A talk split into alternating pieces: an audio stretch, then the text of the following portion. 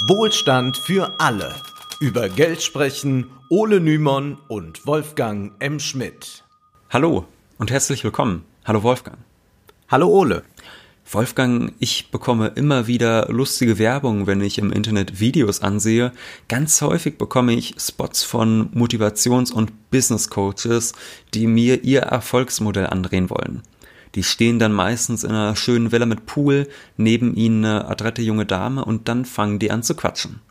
Vor weniger als einem Jahr, da war ich noch ein ganz normaler Student und hätte nie gedacht, dass ich eines Tages 3000 Euro am Tag verdienen würde. Und ich will euch heute erklären, wie ich das mache und wie ihr das auch machen könnt. Ja, das kenne ich.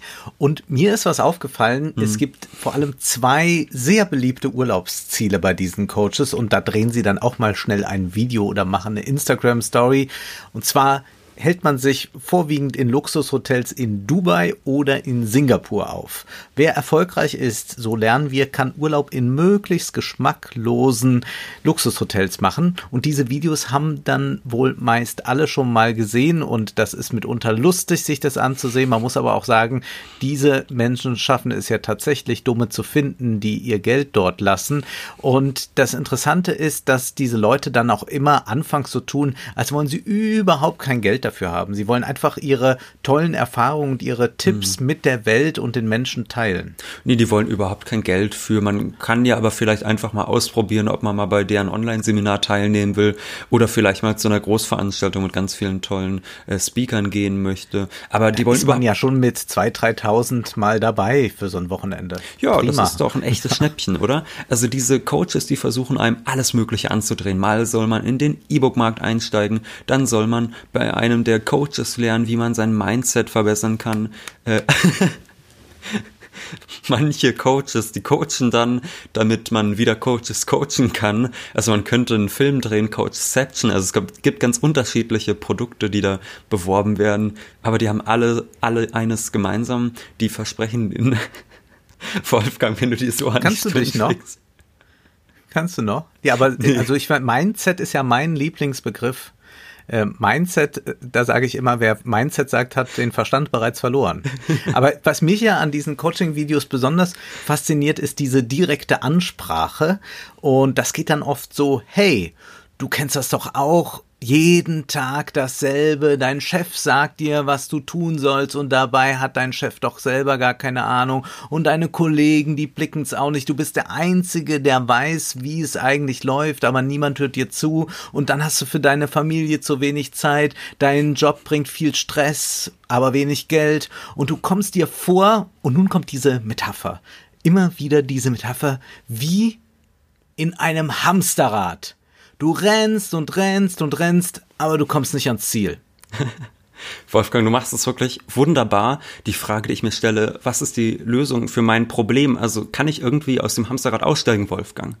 Ja, und da, da hast du schon gesagt, du musst das Hamsterrad einfach verlassen. Mit dem richtigen Mindset.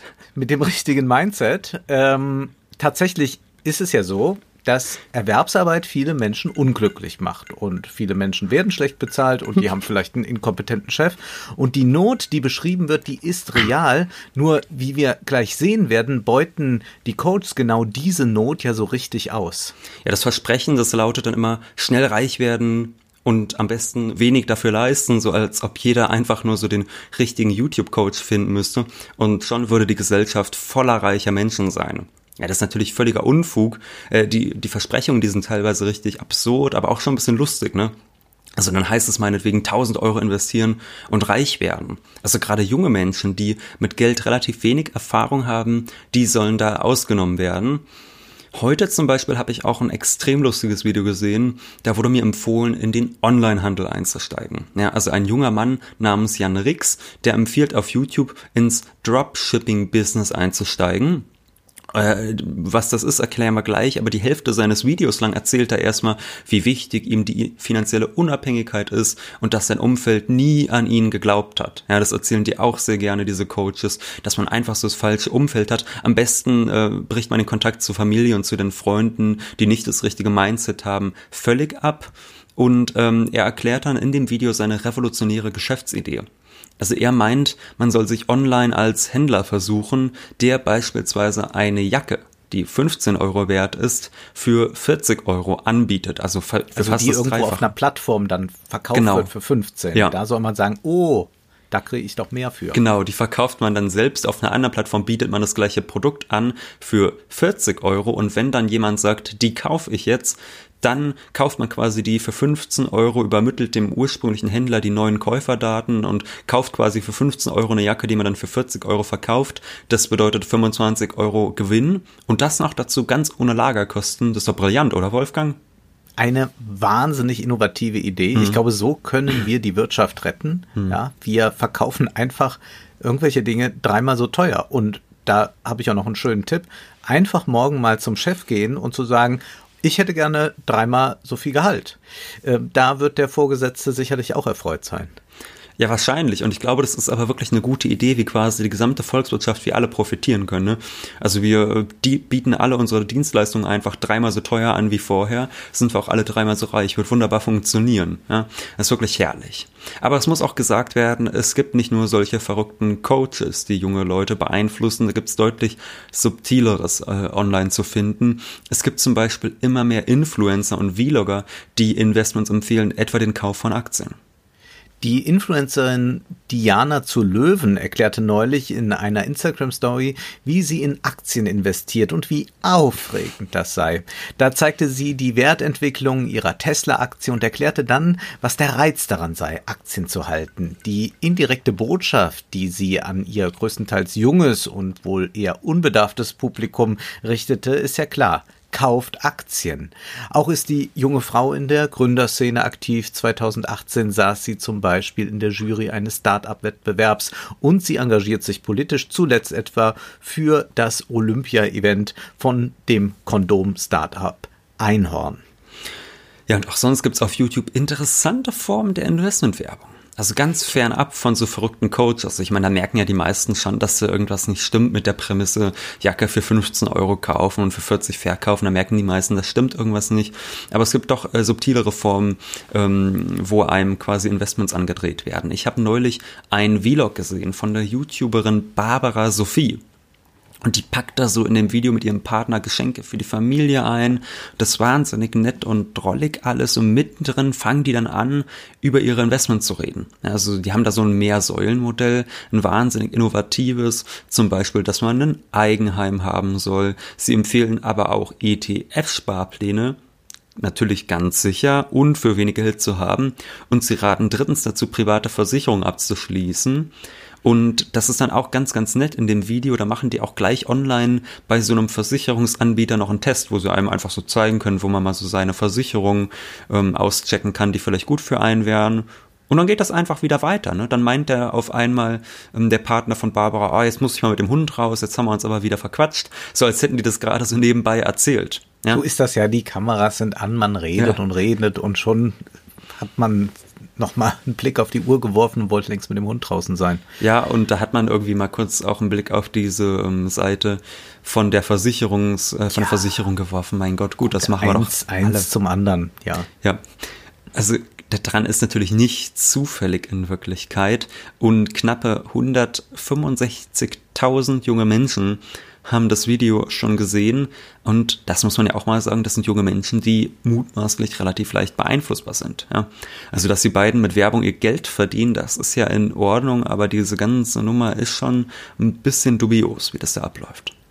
Wir sehen die Maschen, um junge Zuschauer im Netz dazu zu bringen, jetzt in Aktien, in Wertpapiere oder natürlich in Coaching-Seminare zu investieren, die sind sehr vielfältig, wobei natürlich nicht all diese Leute so schlimm sind wie die Coaches, die jetzt äh, das Blaue vom Himmel versprechen. Natürlich sind ETF-Sparpläne äh, schon mal per se etwas seriöser, aber was doch oft vorkommt in diesen Videos, ist, dass so getan wird, als würde Reichtum aus dem Nichts entstehen. Also es fehlt eigentlich nur so der clevere Trick, so die eine zündende Idee, die mhm. man ja dann auch in so einem Video oder spätestens nach so einem 3000 Euro Seminar erhalten soll. Und dann weiß man, wie es läuft, als sei die Wirtschaft so ein Rätsel, äh, so ein Tresor und man braucht einfach noch den Schlüssel und wenn man den mal hat, dann öffnet sich da das, das Geld für einen aus dem Nichts. Ja, der Schlüssel lautet Mindset und dann kann man auch Sachen dreimal so teuer verkaufen. Das, das ist wirklich brillant. Wolfgang, diese Coaches, die erinnern mich an eine Geschichte. Und die kennen wahrscheinlich auch die allermeisten. Die haben die meisten in ihrer Kindheit gehört, nämlich an die Geschichte vom Holzpüppchen Pinocchio. Und diese Geschichte, die illustriert sehr gut, wie so dieses Versprechen vom schnellen Reichtum aus dem Nichts völliger Unfug ist. Für diejenigen, die weder das Buch von Carlo Collodi noch die Filme oder die Serien kennen, Pinocchio ist eine lebendige Holzpuppe und diese Puppe will ein richtiger Junge werden. Doch seine leichtgläubige Art und auch sein Egoismus sind ihm dabei im Wege. Bereits ganz am Anfang der Geschichte geschieht, äh, sieht alles eigentlich ganz gut aus für den mhm. Spitzbuben. Er hat fünf Goldstücke geschenkt bekommen, die er nun seinem armen Vater bringen will. Doch dann begegnen ihm zwei diebische Tiere, ein Fuchs und eine Katze, und die wollen ihn betrügen. In der Erzählung von Kolodi heißt es, sie waren weiter, als bis zur Hälfte des Weges gekommen, als der Fuchs stehen blieb und unvermutet zu dem Holzbübchen sagte, Willst du deine Goldstücke verdoppeln? Wie das? Willst du aus diesen fünf elenden Goldstücken hundert, tausend, zweitausend machen? Und ob? Aber auf welche Art? Die Art ist äußerst einfach. Anstatt nach Hause zurückzukehren, müsstest du nur mit uns kommen. Und wohin wollte mich führen? Ins Land der einfältigen Gimpel. Ja, das klingt natürlich erfolgsversprechend, ne? Aber wenn wir ja. alle etwas in unserer Kindheit aus Märchen gelernt haben, dann, dass man niemals vom Wege abkommen sollte und erst recht nicht, wenn es uns ein wildes Tier rät. Aber Pinocchio ist leider blöd genug, genau das zu tun, und er fragt dann, wie das funktionieren soll mit der Goldvermehrung aus dem Nichts, und der Fuchs sagt ihm dann, Ich will es dir sofort erklären. Man muss wissen, dass es im Land der einfältigen Gimpel ein gesegnetes Feld gibt, das von allen Wunderfeld genannt wird. Du gräbst in diesem Feld ein kleines Loch und legst zum Beispiel ein Goldstück hinein. Dann bedeckst du das Loch mit etwas Erde, begießt es mit zwei Eimern Brunnenwasser, streust darüber eine Prise Salz und am Abend gehst du ruhig zu Bett. Inzwischen Während der Nacht sprießt und blüht das Goldstück, und am nächsten Morgen nach dem Aufstehen, wenn du auf das Feld zurückkehrst, was findest du? Du findest einen schönen Baum, beladen mit Goldstücken, so viele, wie eine reife Ähre Getreidekörner tragen kann im Monat Juni. Ja, Wolfgang, du machst es wirklich wunderbar. Also ich glaube, das mit der YouTuber-Karriere solltest du wirklich dringend angehen. Ja, also das richtige Mindset hast du auf jeden Fall. Und Pinocchio, der ist ja noch ein kleiner Junge und ähm, der weiß noch nicht so viel über die Boshaftigkeit seiner Umwelt. Und der fällt auch auf diesen Trick leider hinein. Und der meint dann auch ganz treu blöd, dass er dem Fuchs und der Katze als Dank noch ein Fünftel seiner Ernte geben möchte. Aber der Fuchs und die Katze, die sind natürlich empört. Ja, wie die Coaches Ui. sagen, nein, wir wollen doch nichts dafür haben. Wir wollen uns ja nicht daran bereichern. Wir wollen ja nur das Beste für unseren Pinocchio. Und so ist es eben bei den Motivationscoaches im Netz dann, äh, man will den Zuschauern doch nur helfen. Selbstlos. Ja, einfach mal was Gutes tun. Ne? Wenn man schon so ja. viel Geld verdient hat, dann kann man auch mal anderen was Gutes tun. Äh, ich meine, wie die ganze Nummer ausgeht, ist ja völlig klar. Äh, Pinocchio vergräbt das Geld und als er wiederkommt, sind die Münzen weg und die falschen Freunde natürlich genauso. Also er ist da wirklich Opfer von einer ganz üblen Betrugsmasche geworden. Von einer Betrugsmasche, die es bis heute ganz genauso gibt.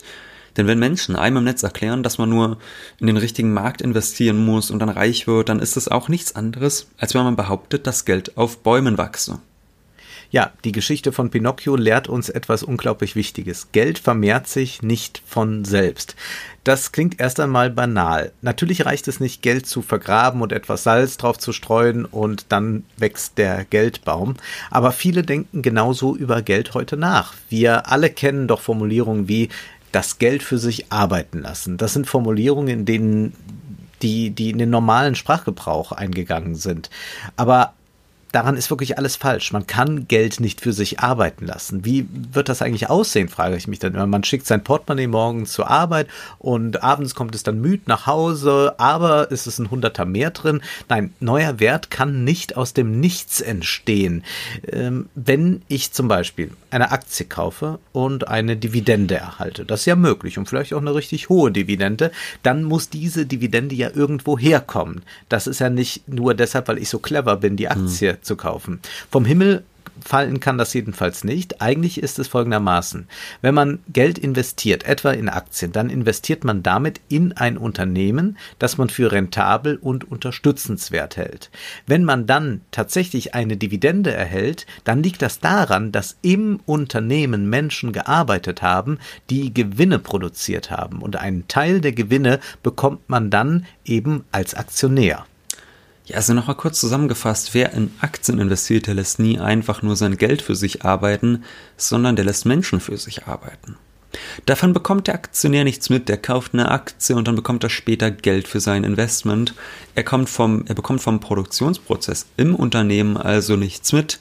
Die Produktion ist für ihn unsichtbar und für ihn sieht es dann auch so aus, als hätte sich sein Vermögen von selbst vermehrt, für die Arbeiter in der Fabrik dagegen sieht die Sache deutlich anders aus. Das heißt, wir haben hier zwei verschiedene Standpunkte, ähm, quasi den Standpunkt des Handels und den Standpunkt der Produktion. Und von diesen beiden Standpunkten aus sieht es deutlich unterschiedlich aus. Und der Aktionär kann eben von sich aus behaupten, er habe sein Geld für sich arbeiten lassen. Für ihn sieht es so aus, aber das ist tatsächlich nichts als ideologische Verblendung. Geld kann sich nicht von selbst vermehren. Das wird aber immer und immer wieder behauptet. Nicht nur YouTube-Coaches meinen das. Auch sonst gibt es ganz viele Ratgeberliteratur, die sagt, ähm, kommt investiert in Aktien und dann wird das schon, ja, dann, dann kommt einfach das Geld, das, das, das sprießt. Äh, wer diese Ideologie einmal erleben möchte, sollte unbedingt in einen Buchladen gehen und sich mal die Finanzratgeber so anschauen. Äh, das kann sehr lehrreich sein. Ein besonders beliebtes Buch ist etwa der Ratgeber Rich Dad, Poor Dad, was die Reichen ihren Kindern über Geld beibringen. Geschrieben hat es Robert Kiyosaki. In der Beschreibung zu dem Buch heißt es schon, Warum bleiben die Reichen reich und die Armen arm? Weil die Reichen ihren Kindern beibringen, wie sie mit Geld umgehen müssen und die anderen nicht. Das ist ja zynisch, so denn natürlich sind Arme nicht nur einfach arm, weil sie nicht gut haushalten oder nicht genau wissen, wo sie jetzt investieren sollen. Etwas weniger verwunderlich ist dieser Zynismus, wenn man weiß, dass der Autor auch schon mit Donald Trump ein Buch gemeinsam geschrieben hat, bevor Trump Präsident wurde. Wenn man in Rich Dad Poor Dad einmal hineinschaut, dann merkt man schnell, dass es darum geht, den Lesern neoliberale Ideologien einzutrichtern. Ja, das erste Kapitel heißt, die Reichen arbeiten nicht für Geld. Ist noch ein äh, verhältnismäßig ehrlicher Titel, ähm, ja. aber da steht dann, die Armen und die Angehörigen der Mittelschicht arbeiten für Geld, die Reichen lassen Geld für sich arbeiten. Also hier wird mit genau der Formel gearbeitet, die wir eben kritisiert haben, wo wir meinten, das ist Ideologie, ja? denn Geld kann nicht arbeiten gehen. Diese Leute lassen andere Menschen für sich arbeiten, eben vermittelt durch ihr Geld. Dieser Finanzratgeber hat sich weltweit extrem gut verkauft und die Menschen, die das kaufen, sind selten Großanleger. Die brauchen solche Literatur überhaupt nicht. Ja. Nee, die lesen auch ganz andere Geschäftsberichte, Studien und so mhm. weiter.